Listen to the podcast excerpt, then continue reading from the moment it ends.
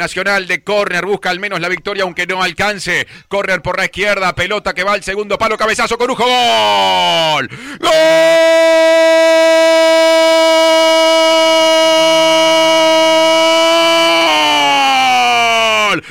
Tricolor Corujo que grita carajo y dice hay formas y formas de irse. Llegó al área para ganar por arriba como si fuera el 9 inspirado que hoy Nacional no tuvo y con rebeldía, R de rebeldía, R de red, Corujo y la primera victoria de Nacional en la historia de los clásicos en el campeón del siglo. Quizá no alcance para más que eso, pero lo que decía recién, formas y formas, se sigue jugando.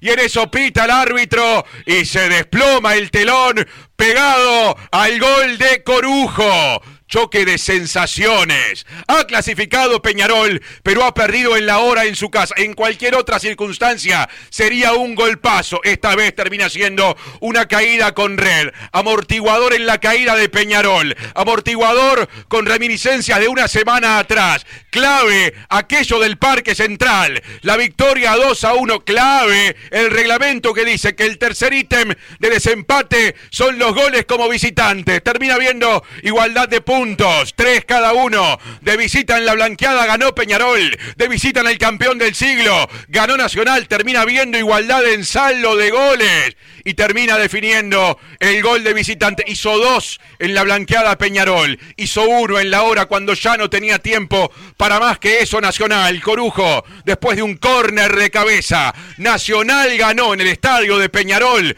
pero el que clasificó es el equipo de la Riera que ya piensa en Sporting Cristal. Por decir fútbol, en M24.